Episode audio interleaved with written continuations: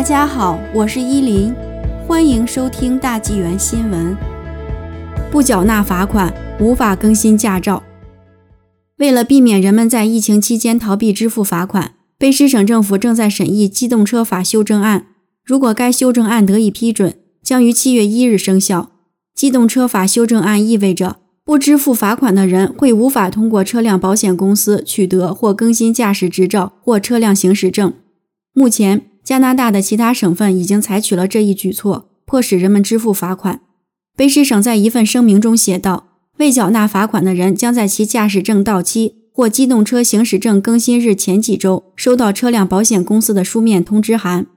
政府曾在2020年12月指示车辆保险公司，在争议期结束或法院确认犯罪三十天后，将疫情期间未支付的罚单送交追债机构。其他未支付的违章罚单，通常在十二个月后交由追债机构追缴。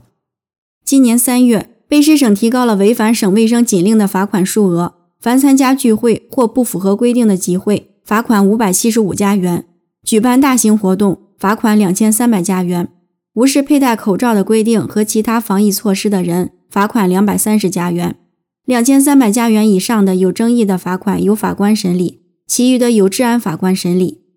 卑诗省未缴付的罚单价值近一百二十万元。疫情期间开出的近两千张罚单，只有百分之十四的罚单得到了支付，其余的罚单很多是有争议的。